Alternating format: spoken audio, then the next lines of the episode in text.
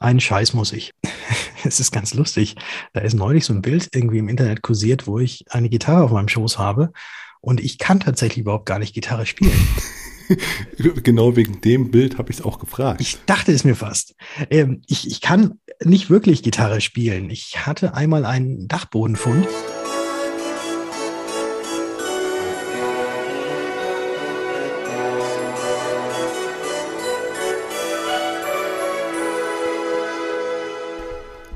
Hallo und herzlich willkommen. Mein Name ist Marco Petersohn und ich begrüße Sie zur ersten Folge des Königsmacher Podcast, dem Podcast der Versicherungsbranche mit dem Besten von heute für die Besten von morgen.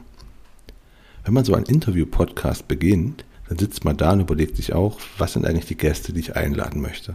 Und ganz besonders überlegt man, wer soll eigentlich der Gast in der ersten Folge sein? Also zumindest war es bei mir der Fall. Und ich überlege und überlege, bis mir irgendwann einfällt, bist du eigentlich doof? Das Thema des Podcasts ist die Besten der Versicherungsbranche. Und der Podcast richtet sich an die Versicherungsbranche. Was ist da bitte naheliegender, als einen erfolgreichen Versicherungsmakler und erfolgreichen Podcaster einzuladen? Mit anderen Worten, wer ist naheliegender als Patrick Hamacher, seines Zeichens Versicherungsmakler in Würzburg und Teil des Versicherungsgeflüster Podcasts und auch sonst überall zu finden, wo es um das Thema Podcast in der Versicherungsbranche geht. Man könnte ihn wohl den Mr. Podcast der Versicherungsbranche nennen und ich bin froh, ihn heute als Gast zu haben. Hallo Patrick, schön, dass du da bist. Hallo Marco, ich freue mich sehr, dass ich dabei sein darf und gleich noch der Erste. Ach Mensch, das ist schön. Freut mich, dass es dir gefällt. Also würde ich sagen, fangen wir an. Wie du weißt, geht es hier nicht nur um das beruflich, sondern es geht auch um den Menschen hinter dem Makler. Wir werden uns also zuerst mal mit dir befassen, über dich, wie du in die Branche reingekommen bist, wie dein Werdegang war innerhalb der Branche und dann am Ende geht es um dich und die digitalen Nomaden beziehungsweise um die Freelancer. Okay. Aber kommen wir erstmal zu dir, fangen wir mit dir an und zwar zu einer Selbstvorstellung. Allerdings, wie du weißt, nicht die Standardfloskeln oder so, sondern das läuft hier ein bisschen anders, weil das hast du schon sonst zu oft erzählt und wir haben das schon zu oft gehört.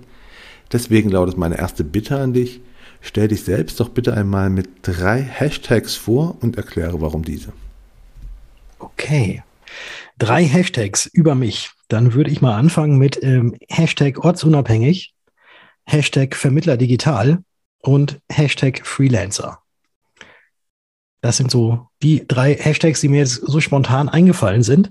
Ortsunabhängig aus dem Grund, weil ich tatsächlich ortsunabhängig agieren und arbeiten kann mein Büro ist komplett digital. Ich bin komplett digital aufgestellt und deswegen spielt es für mich keine Rolle, ob ich bei mir in Würzburg in meinem Büro sitze oder irgendwo anders sitze. Solange ich Internet habe, kann ich ganz normal mit meinen Kunden kommunizieren, weil ich nämlich, und das auch schon vor anderthalb Jahren und auch schon weit davor, so bei mir ähm, ja, gemacht habe, und etabliert habe, dass meine äh, Kundinnen und Kunden tatsächlich nur online und virtuell mit mir kommunizieren, also sprich über Videoberatung oder über das Telefon, über andere Medien, die es da so gibt, aber eigentlich seltenst tatsächlich noch welche bei mir in meinem Büro sitzen und ich auch noch ganz, ganz selten irgendwie bei meinen Kundinnen und Kunden zu Hause sitze. Und deswegen das Ortsunabhängige. Vermittler digital, ja, ist, glaube ich, das, was daran direkt anschließt. Also digital und Vermittler sein. Und Freelancer, weil Freelancer meine Zielgruppe ist, Nummer eins, und ich mich selber auch als Freelancer sehe, weil ich eben nur, wie gesagt, meinen Laptop benötige, um arbeiten zu können. Wunderbar, dann kommen wir doch direkt zur nächsten Frage. Und die lautet, wenn du ein Emoji wärst, welches wärst du und warum? Emoji, was könnte ich sein? Ja, ich glaube, aufgrund meines ähm, Aussehens würde ich tatsächlich die Baseball-Cappy-Emoji sein wollen. Also da gibt es auch diese, diese blaue Baseball-Cap, auch wenn meine immer schwarz ist, aber ich glaube, das passt am besten, oder es trifft es am besten. Die Baseball-Cap, das bin ich. Das habe ich mir schon gedacht gehabt. Ich habe ja im Vorlauf zu dieser heutigen Folge auch mal nachgeschaut, ob es eigentlich so ein Emoji gibt. Und als ich es gesehen habe, dachte ich mir so, okay, das wird er bestimmt schon nutzen und. Mhm. Gibt es. Gibt ja, es. Notiz an mich. Ja. Recht gehabt. Ja, man, könnte, man, man könnte aber auch diesen, da, da gibt es ja auch so, so einen anderen lustigen Emoji, der hat so eine Brille auf und so Hasenzähne und guckt so blöd. Äh, das würde auch ganz gut passen. Das, das lassen wir jetzt mal so stehen und kommen einfach mal direkt zu der nächsten Fragerunde. Ich werde immer entweder oder Fragen stellen und du antwortest halt und erklärst mal kurz warum. Okay. Die erste Frage wäre Harry Potter oder Herr der Ringe? Dann nehme ich das oder ähm, tatsächlich, weil ich äh, weder Harry Potter Fan bin, noch da wirklich viel von gesehen habe, noch mit Herr der Ringe irgendwas anfangen kann. Also da bin ich völlig raus bei beidem, deswegen wähle ich dann das oder, wenn es okay ist. okay, aber, aber du gehst schon ins Kino, oder? Ja, das, das tue ich definitiv. Gut, weil dann ist nämlich die nächste Frage, süßes oder salziges Popcorn? Äh, süßes, unbedingt. Okay, und was war dann der letzte Film, den du, den du im Kino geschaut hast, aber mit süßem Popcorn, versteht sich? Da ja so in der letzten Zeit irgendwie wenig Kino war, äh, bin ich eher so auf Netflix und so weiter umgestiegen. Und da müsste ich jetzt echt mal ganz, ganz schwer überlegen, was ich als letztes im Kino gesehen habe. Ich glaube, ich glaube, es war, oh Gott, wenn mir jetzt der Name dieses Films einfällt. Es war auf jeden Fall eine Fortsetzung von einem Film und es war relativ brutal. Ähm, und oh, oh, wie heißt der Film? Jack Reacher ist es nicht, aber so ähnlich. So ähnlich. Oh, oh. Und dann habe ich jetzt auch ein ganz anderes großes Problem, dass ich zwar Schauspieler kenne und auch weiß, dass die ja in so einem anderen Film eventuell auch schon mitgespielt haben, mir die Namen dieser Schauspieler allerdings nie merken kann. Ähm, ich hätte sonst spontan John Wick getippt. John Wick ist es, genau richtig. Und immer wenn ich so rumdruckse, dann irgendjemand fällt es dann ein und dann sage ich, genau das war's. Aber John Wick ist es gewesen, genau. Das war doch das, wo, ähm, wo der, der Hund getötet wurde und er deswegen dann nochmal zurückgekommen ist in diese böse Welt. Und da den, zwei, den zweiten Teil, John Wick, genau, den habe ich gesehen im Kino. Ja, super, siehst du, war doch, war doch gar nicht so schwer. ähm, nächste Frage: Geburtstag oder Weihnachten? Geburtstag. Geburtstage findest du also besser als Weihnachten? Ja, also ich habe ja Ende, Ende November habe ich Geburtstag und deswegen war es bei mir eigentlich immer so, dass so zwischen meinem Geburtstag und Weihnachten nie so viel Zeit war und ich dann immer die anderen Kinder irgendwie beneidet habe, die irgendwie so im Sommer Geburtstag haben. Weißt du, die konnten dann so schön Sommerfest machen und dann gab es da Geschenke und bei mir gibt es halt dann immer so Ende November Geschenke und dann ja vier Wochen später gibt es halt dann äh, schon wieder Weihnachtsgeschenke. Ähm, aber ich, dann nehme ich doch tatsächlich, ich nehme, ich nehme meinen Geburtstag. Ja. Okay, und dann die letzte Frage. Gitarre oder Klavier? Gitarre. Das konnte ich mir fast denken, weil du spielst ja auch Gitarre, richtig? es ist ganz lustig. Da ist neulich so ein Bild irgendwie im Internet kursiert, wo ich eine Gitarre auf meinem Schoß habe. Und ich kann tatsächlich überhaupt gar nicht Gitarre spielen. genau wegen dem Bild habe ich es auch gefragt. Ich dachte es mir fast.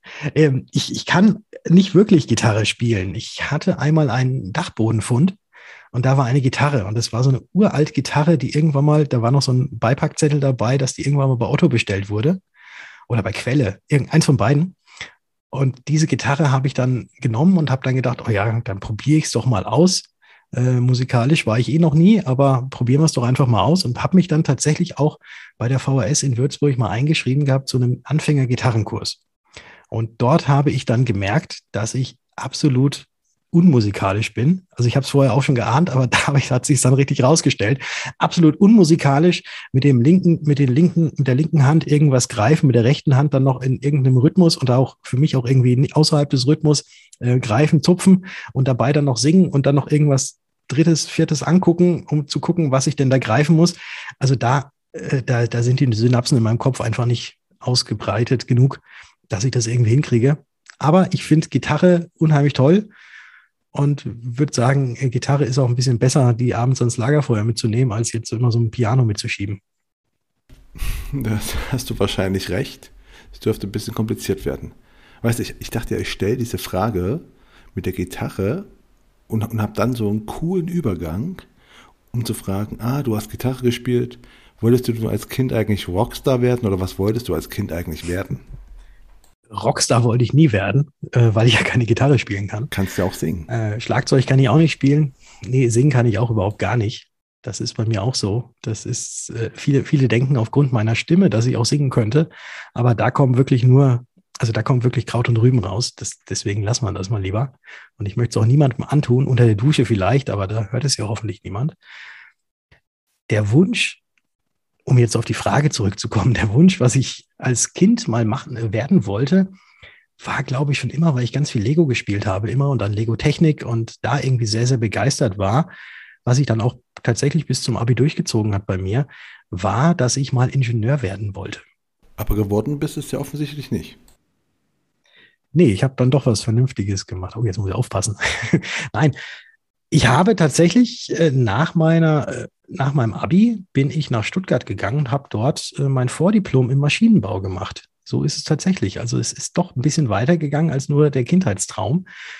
Ich habe Fahrzeug- und Motorentechnik, um genau zu sein, studiert, habe da mein Vordiplom gemacht, habe allerdings während des Studiums irgendwie gemerkt, dass das Ganze doch nicht so das ist, was ich irgendwie immer dachte, was es ist und hatte dann vermutlicherweise auch noch dieses Bild im Kopf, dass ich später mal als Ingenieur irgendwo in einem Zimmer sitzen werde, ein kariertes Hemd anhabe und irgendwelche Berechnungen mache den ganzen Tag. Und das war dann irgendwie doch nicht das. Aber wenn ich jetzt mittlerweile so mit Mandantinnen und Mandanten spreche, die doch Ingenieure sind, die machen alles andere aus, außer in irgendeinem stillen Kämmerlein zu sitzen mit kariertem Hemd und dort irgendwelche Berechnungen machen. Aber es war damals so bei mir im Kopf und deswegen habe ich gesagt, nee, das ist es nicht und habe dann ganz klassisch die Ausbildung gemacht zum Versicherungskaufmann und habe es bis heute nicht betreut. Okay, und, und wie kommst du dann, dann auf den Gedanken, in die Versicherungsbranche zu gehen? Es ist ja jetzt nicht so, dass es irgendwie, ne, bei Ingenieur auf der einen Seite muss ich rumsitzen, im Büro rumsitzen und irgendwas ausrechnen. Das klingt langweilig, aber Versicherung klingt jetzt auch nicht ad hoc spannend oder liegt das daran, dass du ja quasi aus einer Versicherungsfamilie kommst und das von deinem Vater erkanntest? Ja, also das wird mit Sicherheit ganz, ganz großen Einfluss gehabt haben, dass ich eben schon wusste, dass so dieses Versicherungsvermittler-Dasein jetzt eben nicht so das ist, was man jetzt so gemeinhin denkt, wenn man mit dieser Materie oder mit dieser Welt irgendwie noch nie Berührung hatte. Und da ich ja doch, würde ich jetzt sagen, eigentlich schon so ein ganz, ähm, ja, ganz, ähm, ganz gerne mich mit Menschen unterhalte und gesellig bin, habe ich mir gedacht, das könnte doch eigentlich ganz gut passen und habe mich deswegen dafür entschieden. Und äh, ja, bis heute, wie gerade gesagt, also ich bereue es nicht. Äh, es war eigentlich die beste Entscheidung, dieses Studium abzubrechen und dann diesen Weg als Versicherungskaufmann, Versicherungsfachwirt und jetzt Versicherungsmakler eben einzuschlagen, äh, weil es macht mir nach wie vor jeden Tag aufs neue Spaß. Und ich weiß nicht, ob ich das gehabt hätte, wenn ich jetzt dann irgendwie äh, Ingenieur geworden wäre. Okay, und wie ist dann dein Weg in die Branche reingegangen? Hast du eine Ausbildung gemacht oder wie, wie war das weiter? Ja, äh, ich habe dann ganz klassisch tatsächlich, also Studiumabbruch und habe mich dann ganz klassisch beworben zur Ausbildung zum Versicherungskaufmann.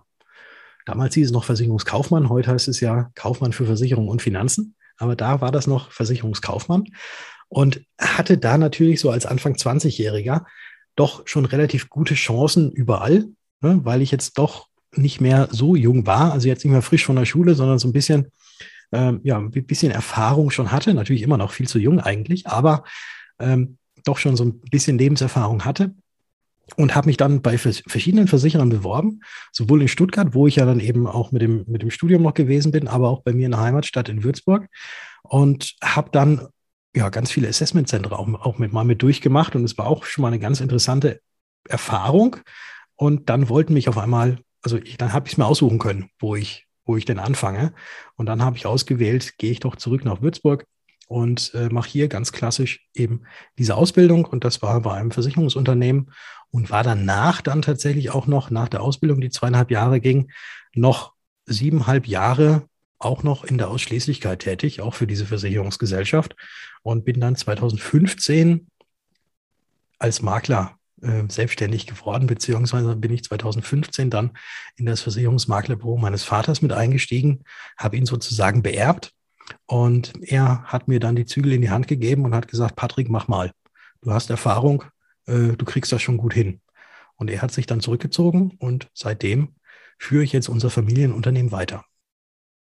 Ähm, dazu kommen wir später nochmal. Jetzt gehen wir erst nochmal zurück zu deiner äh, Berufsschule, zu deiner Berufsschulzeit. Kannst du dich an die Zeit noch erinnern? Ja, kann ich. Da hast du ja damals äh, viele Fächerstunden, Unterrichtseinheiten, wie man es nennen möchte, gehabt. Ähm, was würdest du sagen, wo du heute noch sagst, boah, also gut, dass ich das damals hatte? Was hat dir so wirklich geholfen oder was hilft dir immer noch? Eigentlich so gut wie alles.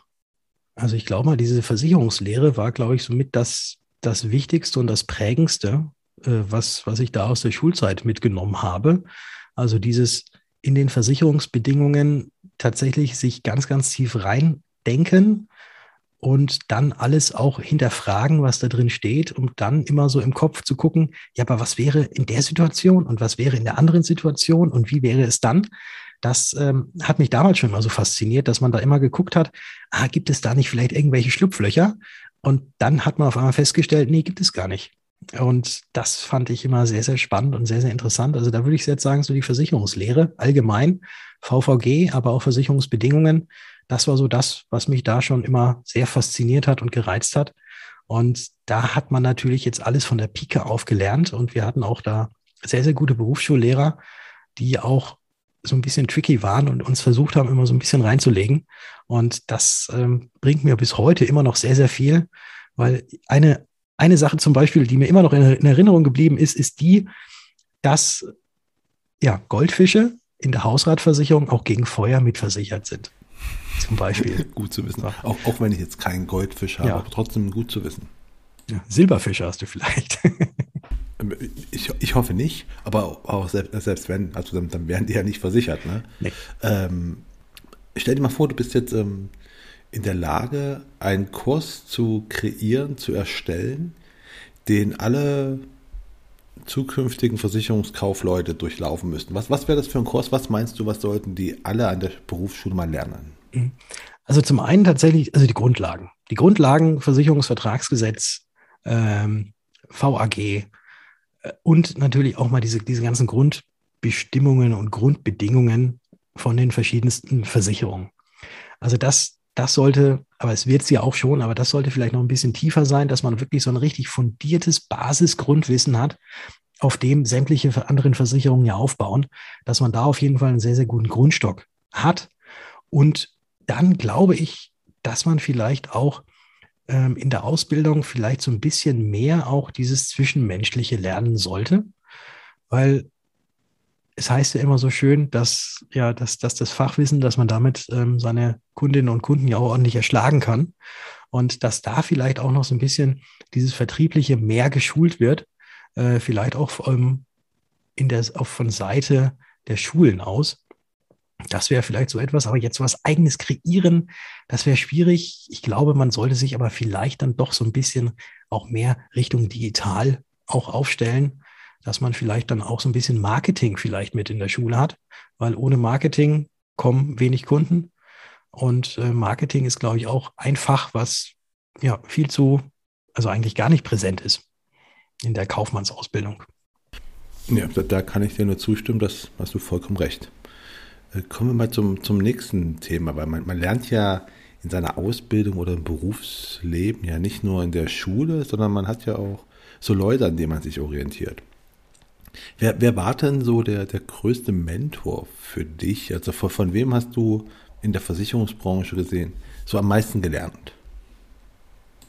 Ähm, naja gut, also ein, also da gibt es mehrere, da gibt es mehrere und es ist vielleicht auch so von, von Station zu Station wahrscheinlich ein bisschen unterschiedlich. Also ich würde sagen, dass nach meiner Ausbildung in der Generalagentur, in der ich gewesen bin, dass ich da natürlich ganz, ganz viel mitgenommen habe und dass ich da auch ganz, ganz viel quasi dann von meinem Mentor, von dem ähm, Generalagenten äh, mit, mitbekommen habe, auch was, auch gerade was diese Vertriebliche angeht und was den Umgang auch mit Menschen angeht. Ähm, was genau hast du denn von ihm so gelernt? Was, was hat er dir so mitgegeben? Ja, das ist also, also das ist sehr, sehr akribisch, sehr akribisch vorgehen, ähm, sehr menschlich sein ähm, und diese, diese Empathie, die man natürlich eigentlich, ja, die man, die man von Haus aus eigentlich so mitbringt, aber das, das hat mir, hat mir schon immer sehr imponiert, wie, wie er mit den ähm, Kunden umgegangen ist und wie, wie er mit den, mit den Kunden geredet hat. Also so dieses, dieses auf Augenhöhe und nicht dieses herab, von oben herab, sondern immer so dieses, dieses alle mitnehmen mit allem. Das ähm, hat mir da schon sehr, sehr imponiert. Und dann im, im zweiten Schritt natürlich, klar, ich meine, ich ähm, habe es ja gesagt, ich habe ja meinen, meinen Vater beerbt sozusagen. Ähm, auch da war es dann schon immer so, wenn wir uns dann privat getroffen hatten, weil da war er schon Makler, aber ich ja in Ausschließlichkeit, da haben wir natürlich auch die ganze Zeit ne, immer so zum Leidwesen der anderen Anwesenden am Sonntags ähm, äh, natürlich auch immer über Versicherungen gesprochen. Das ist, das ist natürlich ganz klar. Und natürlich habe ich da von meinem Vater auch sehr, sehr viel mitgenommen und ähm, auch sehr, sehr viel lernen können. Ähm, auch genau das, also jetzt vielleicht nicht in, in, im Fachlichen, wo mein Vater ja natürlich auch sehr fit ist, aber äh, gerade auch da wieder in diesem Zwischenmenschlichen, also wie das, wie es da mit den äh, Mandantinnen und Mandanten abläuft. Also da, äh, ja, da, da ist, hat sich halt dann die jahrzehntelange Erfahrung von ihm halt auch niedergeschlagen. Und da habe ich natürlich dann auch aufgesaugt wie so ein Schwamm, ähm, wie man quasi mit, mit seinen Kunden und ähm, so kommuniziert. Und dann, als es soweit war, und den darf ich jetzt nicht unerwähnt lassen, ähm, das ist äh, mein Podcast-Buddy, der Bastian Kunkel. Ähm, ich weiß nicht, ob ich ihn jetzt unbedingt als Mentor bezeichnen soll, weil ich glaube, wir haben sehr, sehr viel gemeinsam und wir äh, sind auch im ständigen Austausch und ich glaube, wir können voneinander sehr, sehr viel lernen. Aber so wie der Basti seine Einstellung zu seinem Job hat und seine, sein Durchhaltevermögen und sein unbedingter Wille, irgendetwas zu erreichen und deswegen alles so durchzuziehen, da äh, habe ich, glaube ich, auch von ihm sehr, sehr viel lernen können und äh, bin auch sehr dankbar, dass wir, dass wir da jetzt, dass, dass daraus jetzt auch so eine tolle Freundschaft geworden ist. Aber da erwähne ich jetzt auch nochmal den Bastian Kunkel mit, definitiv. Ähm, du, du, hast gerade bei den ersten beiden Mentoren quasi immer wieder gesagt, du hast von beiden so gelernt, wie man sich mit, sich mit Kunden verhält oder mit Kunden umgeht. Kannst du dich noch an deinen allerersten Versicherungskunden erinnern? Also, ja, ja, also mein, mein aller, allererster Kunde war ein Freund von mir aus dem Studium, der zu mir kam und gesagt hat, Patrick, du machst doch jetzt gerade die Ausbildung, äh, ich habe da ein neues Auto, kannst du dieses Auto mal versichern? Das weiß ich und das, das war mein aller, allererster Kunde, da habe ich eine Kfz-Versicherung gemacht für ihn. Und, und ist alles gut gelaufen? Hast du dich gut gefühlt? Hat er sich gut gefühlt? Hat alles wunderbar geklappt? Ja, ich denke mal, ich denke mal ja. Also er ist bis heute noch dabei. Also von dem her passt das. Ja gut, das ist, das, ist ja das Wichtigste, ne? wenn es treue Kunden bleiben. ja. Okay. Ich habe vorhin ja gesagt, wir kommen später nochmal zurück zu deinem weiteren Verlauf. Du warst in deiner Ausbildung, du warst zuerst in der Ausschließlichkeit und bist dann in die Maklerschaft gewechselt, beziehungsweise hast bei deinem, bei deinem Vater angefangen oder hast du eigentlich angefangen oder war von Anfang an klar, dass du das übernimmst? Ähm, man kann eigentlich beides beides so sagen. Also ich bin eingestiegen und er ist dann kurze Zeit danach ausgestiegen. Und es war schon klar, dass, also, dass ich mit reinkomme, um das Ganze dann zu übernehmen. Also es war jetzt, äh, war jetzt auch, auch altersbedingt durch meinen Vater. Er war damals schon 68, als ich reingegangen bin, ähm, dass er auch so langsam mal aufhören möchte. Und das war auch eigentlich mit, mit der Grund, warum ich mir dann die Gedanken gemacht habe, äh, von der Ausschließlichkeit ins Maklertum zu wechseln, weil mein Vater nämlich dann schon mit den Gedanken gespielt hatte, eben das Maklerbüro aufzugeben und ähm, auch so auf Nachfolgersuche gewesen ist. Und dann haben wir uns einfach mal an einen runden Tisch gesetzt und haben einfach mal für und wieder ähm, nebeneinander gestellt. Ähm, und ja, dann ja, ist es so gekommen, wie es jetzt heute gekommen ist. Also es gab mehr für als wieder für Maklertum. Ähm, ähm, okay, und wie, wie, muss ich mir das so vorstellen? Also bist du da direkt so auf, auf Augenhöhe, Geschäftspartner-Ebene quasi äh, eingestiegen oder wie muss ich mir das vorstellen? Hat dein Vater vielleicht Angst gehabt, dass du, okay, jetzt hier, nee. was macht mein Sohn, jetzt kommt der daher mit, äh, mit, mit seiner Cap? Das, das gar nicht, da, da, da habe ich noch gar keine Kappe getragen. Also habe ich Privatkappe getragen, aber noch nicht im Geschäftskontext. Ähm, nee, nee, es war, es war tatsächlich also alles darauf aus, dass wenn ich reingehe, dann bin ich Chef. Also so war es kommuniziert. Und äh, mein Vater hat sich dann, hat sich dann zurückgenommen und da muss ich ihm auch äh, ein ganz, ganz großes Dankeschön, auch hier an dieser Stelle nochmal, vielleicht wird das ja hören hier, herzlichen Dank, äh, sagen, dass äh, wir das tatsächlich von vornherein eben so klar kommuniziert hatten. Wenn ich reinkomme, darf ich die Zügel in die Hand nehmen und er nimmt sich zurück und er ist nur noch derjenige, der, wenn ich Fragen habe, äh, diese Fragen beantwortet. Aber er hatte auch von vornherein gesagt, dass er sich niemals mit einmischen wird. Und das ist, glaube ich, ja, sehr, sehr selten. Gerade wenn jetzt äh, so langjährige Unternehmer tatsächlich dann ihr, ihr Baby mehr oder weniger aufgeben oder übergeben, das dann viele wahrscheinlich nicht loslassen können. Und da muss ich wirklich sagen, dass das konnte mein Vater, ähm, Gott sei Dank. Ähm, und hat so im Nachgang, und das ist auch ganz, ganz interessant, weil ja dann ging es ja eigentlich nicht auf diesem klassischen Weg weiter bei mir, sondern es ging ja eben dann schon so sehr stark Richtung Digitalisierung. Dann haben wir den Podcast ähm, gestartet und ähm, ja, dann, dann lief halt, liefen halt so ein paar Dinge ein bisschen anders, als sie vorher liefen und äh, alles muss digital werden und nicht mehr nur in den Papierakten und so weiter. Ähm, und da gab es tatsächlich ähm, ja, ist noch gar nicht so lange her, dass mein Vater mir da gesagt hat, ja, ich hatte dir erzählt, dass ich mich nicht einmischen werde, aber so am Anfang, als du da mit Podcast angefangen hast und so weiter, da wusste ich noch nicht genau, wo, wo soll denn da die Reise hingehen. Aber ich habe dir vertraut und ich habe da nicht reingeredet. Und jetzt sieht man ja, dass das genau der richtige Weg war.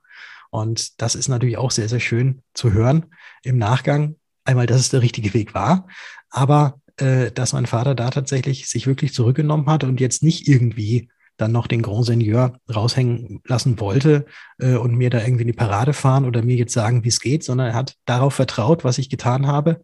Und letzten Endes war das ja, äh, wie man jetzt weiß, ja dann doch auch richtig so. Und ähm, das ist natürlich auch etwas, wo ich äh, ja sehr, sehr dankbar sein kann, dass das Ganze so stattgefunden hat. Ähm, du sagtest gerade schon mit deiner, äh, mit dem Podcast machen, ähm, wir machen jetzt mal den Podcast. War das, war das eine geschäftliche Entscheidung oder, oder eine Marketingentscheidung, so im, im Bezug auf seine Zielgruppe? Weil Freelancer passt dazu. Ich, ich gehe jetzt mal davon aus, der hast du dir selbst gesucht oder, oder war die vielleicht schon bei deinem Vater irgendwie definiert? Nee, die war bei meinem Vater noch nicht definiert, wobei auch sehr viele Selbstständige äh, schon in unserem Bestand gewesen sind.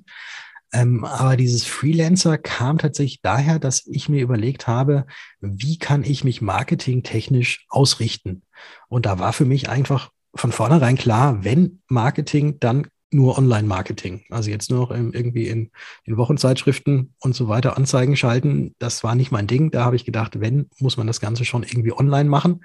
Und Anzeigen schalten wollte ich eh nicht. Wie kann ich denn so Aufmerksamkeit erlangen, online, dass eventuell Kunden automatisch zu mir kommen, weil sie mich schon online kennen. Also dieses typische, was man so erzählt, wenn man Online-Marketing macht. Ne? Also du musst dich präsentieren, du musst Mehrwerte liefern und irgendwann gibt es Leute, die finden das gut, die werden auf dich aufmerksam und kommen dann automatisch zu dir. Und so wollte ich das Ganze machen. Und in diesem Rahmen habe ich mich natürlich sehr, sehr viel auch mit diesem ganzen Thema beschäftigt und war dann auch auf mehreren Konferenzen, auch Offline-Konferenzen und habe da ganz, ganz viele kennengelernt, die Online-Marketing ja den ganzen Tag über machen. Und ich fand das einfach unheimlich spannend, was, was die tun und wie die das tun. Habe da eben auch sehr, sehr viel aufgesaugt und dann auch ausprobiert und fand die Menschen, die da waren, einfach unheimlich nett. Und ja, wenn man irgendwo ist und man sich gegenseitig nett findet, dann wird auch gefragt, was machst du eigentlich beruflich? Und so hatte ich dann dadurch schon tatsächlich von diesen Offline-Events dann meine ersten Kunden gewonnen äh, aus diesem Online-Marketing-Bereich. Und dann kam eins zum anderen, dass ich dann gesagt habe, ey, das ist eine super Zielgruppe. Ich bin ja quasi selbst einer von denen. Äh, ich verstehe deren Nöte, deren Ängste und was und auch was die brauchen. Und ich bin auch einer, der ihre Sprache spricht. Ähm, ja, und dann habe ich gesagt, oh, Freelancer, das wäre eigentlich so genau mein Ding. Und deswegen jetzt diese Fokussierung auf die Freelancer, Solo-Selbstständigen und im weitesten Sinne dann halt eben auch die digitalen Nomaden. Und, und wie kam es dann zu dem, zu dem Thema Podcast? War dann klar irgendwie so, okay, meine Zielgruppe sind Freelancer und die, die, die hören auch sowieso alle Podcasts, also machen wir jetzt auch einen? Äh, ja, jein, jein, eigentlich nicht, eher, eher andersrum. Ähm, ich höre Podcast, der Basti hört auch Podcast. Und als wir gemeinsam 2017 auf der DGM gewesen sind, da war auf der Rückfahrt, da haben wir, glaube ich, ich glaube, das war die Rückfahrt, da haben wir irgendwie gesagt, ey, gibt es eigentlich schon irgendwie einen Podcast äh, über Versicherung? Und dann haben wir mal nachgeschaut und da haben wir jetzt nicht so viel gefunden. Und dann haben wir uns gedacht, na gut, wenn es es noch nicht gibt, dann könnten wir da vielleicht die ersten diejenigen sein, die eben so einen Podcast machen. Und dann haben wir das gestartet und es war natürlich schon immer so, dass, dass wir gesagt haben, also wenn, wenn wir einen Podcast machen, dann machen wir den Ganzen jetzt nicht im B2B-Bereich, sondern tatsächlich möchten wir dann Endkunden irgendwie ansprechen und da halt einfach mal diese ganzen Basic-Sachen, die es halt über die Versicherungsthemen gibt, dass wir die einfach mal besprechen. Und so kamen wir dann zu diesem Podcast, also schon als Marketing, ja, aber auch, weil wir selbst Hörer waren und das Ganze äh, unheimlich spannend fanden, dieses komplette Medium. Und weil es es halt noch nicht gab, dann haben wir gesagt, dann probieren wir es mal aus. Ähm, ja, kann ja, kann ja klappen. Und wenn nicht, dann klappt es halt nicht. Aber ja, wir sind jetzt äh, seit über dreieinhalb Jahren dabei. Also es klappt wohl doch. offensichtlich funktioniert es, man, man, man, hört euch ja immer noch, ne? Und das, das ist ja ganz gut.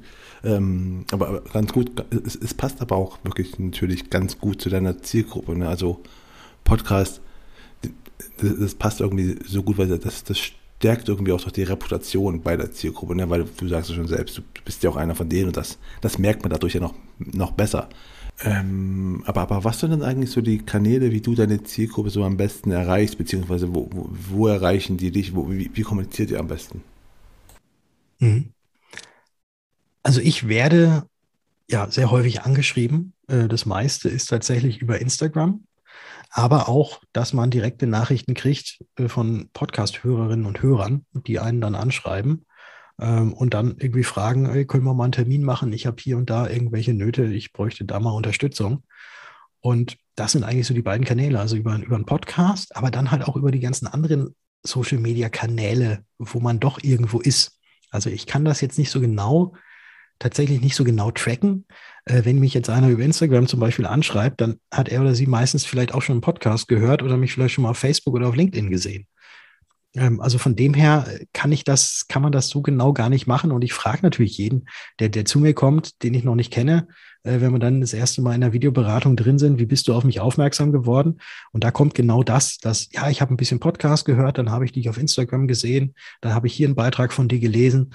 Ähm, also es spielt irgendwie so alles so zusammen. Ähm, deswegen kann ich jetzt nicht genau sagen, das ist der Kanal, der richtig reinhaut sondern es ist eben so ein Mischmasch aus allem, aber weil halt auch überall ja so mehr oder weniger regelmäßig was kommt und ich halt auch überall ganz gut vertreten bin. Das, das bist du definitiv, aber wenn ich es richtig höre, also Instagram ist gerade schon der, der wichtigste Kanal, oder? Mm, ja, also Podcast, Podcast ganz oben dran, dann kommt Instagram, ja. Ähm, gehen wir nochmal zu der Zeit, wo du das Maklerbüro von deinem Vater übernommen hast.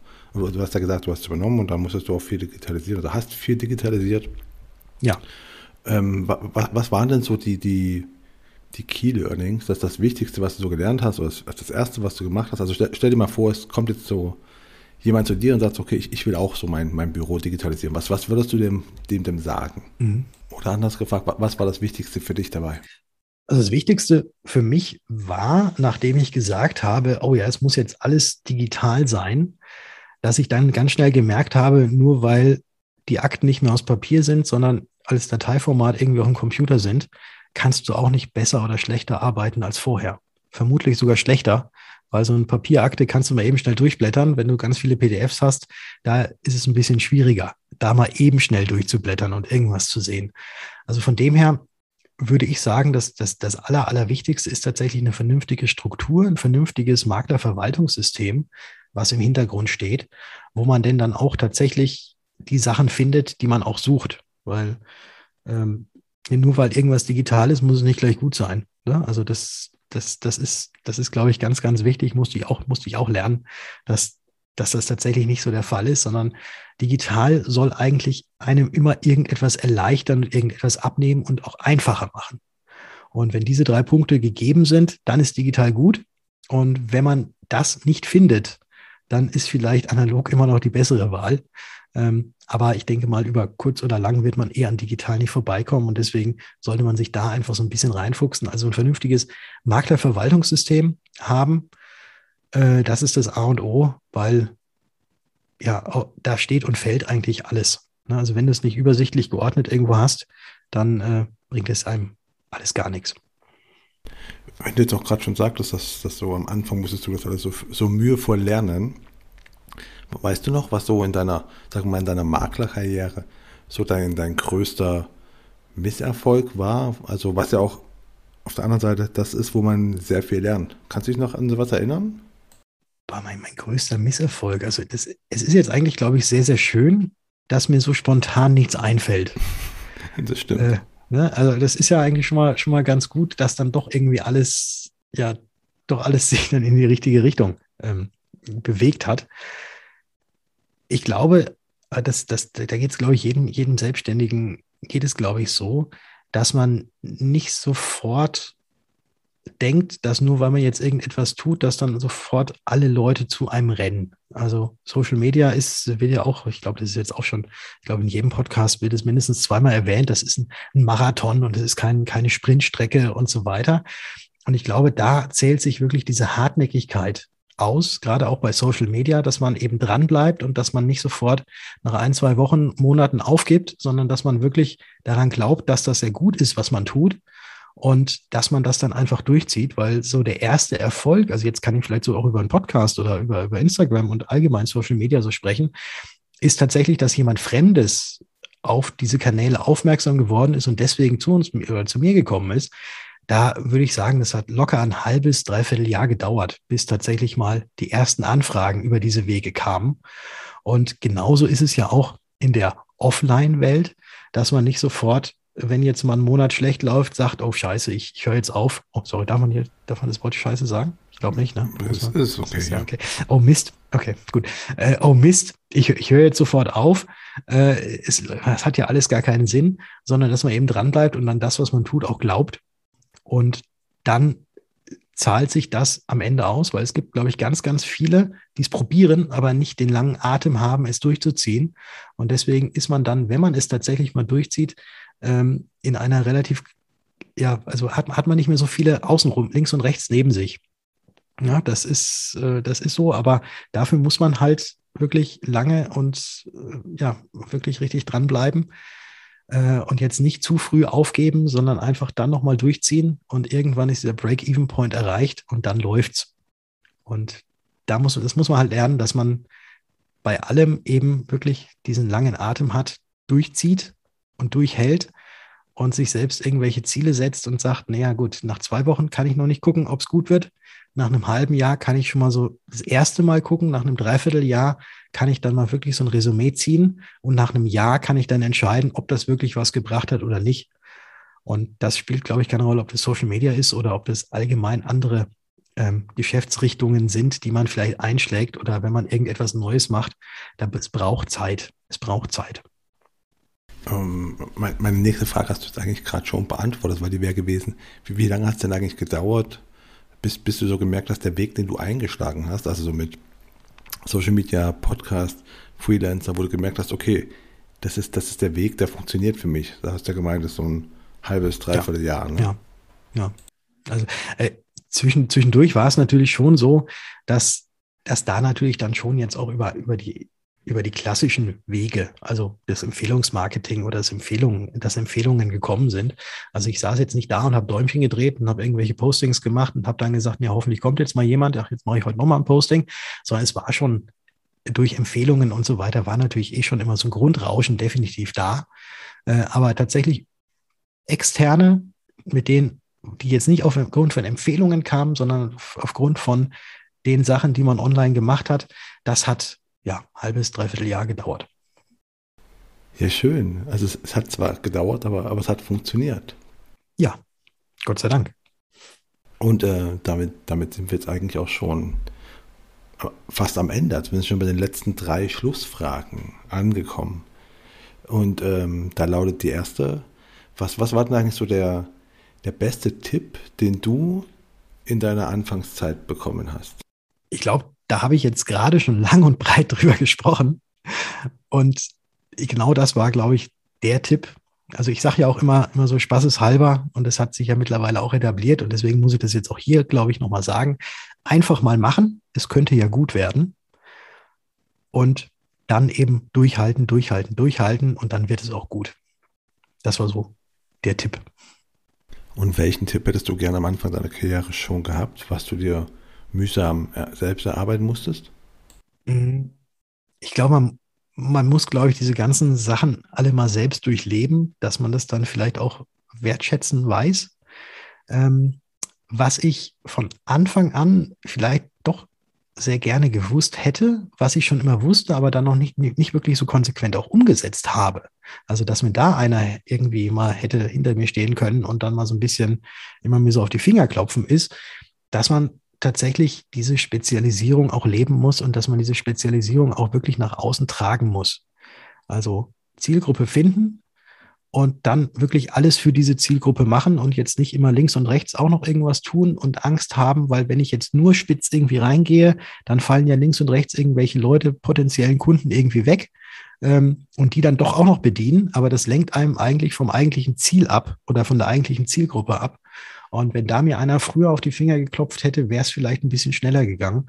Deswegen eben Fokus, Fokus, Fokus auf die Zielgruppe und wirklich nicht links und rechts um Wege gucken, sondern also schon immer mal wieder gucken, aber dann halt dieses Ziel verfolgen und alles, was man tut, genau auf dieses Ziel ausrichten. Kann ich nur absolut bestätigen. Also man muss viel häufiger mal einfach Nein sagen. Ja, und das Kuriose ist ja tatsächlich, dass trotzdem ja links und rechts dann Leute darauf aufmerksam werden und ja trotzdem zu einem kommen. Das ist ja das Interessante was, was ich jetzt auch so gemerkt habe. Nur weil bei mir jetzt überall steht, dass ich äh, für Freelancer und Solo-Selbstständige tätig bin, äh, ist es trotzdem so, dass Leute, die sich selbst informieren im Internet, dann auch zu mir kommen und dann habe ich jetzt trotzdem dann vielleicht doch hin und wieder mal irgendwelche Ingen angestellten Ingenieure, die eigentlich mit dem Freelancertum überhaupt gar nichts am Hut haben, trotzdem auch bei mir in der Beratung. Ähm, und da sage ich jetzt auch nicht nein, aber das sind eben die, die links und rechts abfallen, oder die dann trotzdem kommen, obwohl man irgendwo spitz reingeht. Also es ist ganz sehr, sehr interessant, ähm, dass das dann trotzdem doch noch eine Strahlung nach außen hat. Und jetzt sind wir schon bei der letzten Frage. Und diese lautet, welche drei Bücher kannst du den Leuten empfehlen, die in der Versicherungsbranche anfangen wollen, die gerade in die Versicherungsbranche starten? Was, was sind die drei Bücher, wo du sagst, die habe ich alle drei gelesen und die haben mir alle drei geholfen? Mhm. Okay. Drei Bücher. Ich habe ich hab relativ viele Bücher gelesen und ich habe auch äh, mehrere Abos, dass ich mir Hörbücher ähm, antue. Und da, ja, da, da hätte ich jetzt, glaube ich, ganz viele, wenn ich einfach mal mein, mein Audible aufmache. Aber was mir jetzt so spontan einfällt, ist einmal ähm, The One Thing. Da fällt mir jetzt gerade der Autor allerdings nicht ein. Also die eine Sache, The One Thing. Ähm, unheimlich spannend. Das hat ja auch so ein bisschen was mit dem zu tun, was ich jetzt gerade erzählt habe. Dann das zweite, da sind auch wieder Things mit dabei. Das ist ähm, Getting Things Done. Auch ein sehr, sehr interessantes Buch, was man, glaube ich, auch mehrfach hören oder auch mehrfach lesen kann und jedes Mal, wenn man es neu liest, wieder neue Erkenntnisse rausgewinnt. Ähm, da geht es eigentlich ganz, ganz stark auch um Fokussierung auf Dinge und Sachen aus seinem Kopf herausbringen, die irgendwo notiert haben, damit man da nicht die ganze Zeit wieder drauf rumkaut, sondern dass man weiß, wenn man drauf, dass, dass man weiß, wenn man es outgesourced hat, dass man ähm, ja das auch jederzeit wiederfindet. Also das so ein bisschen, um den Kopf klarer zu machen. Also dieses Getting Things Done. Und dann noch ein weiteres Buch, was hat das jetzt überhaupt gar nichts mit dem Ganzen zu tun hat, ist Ein Scheiß muss ich.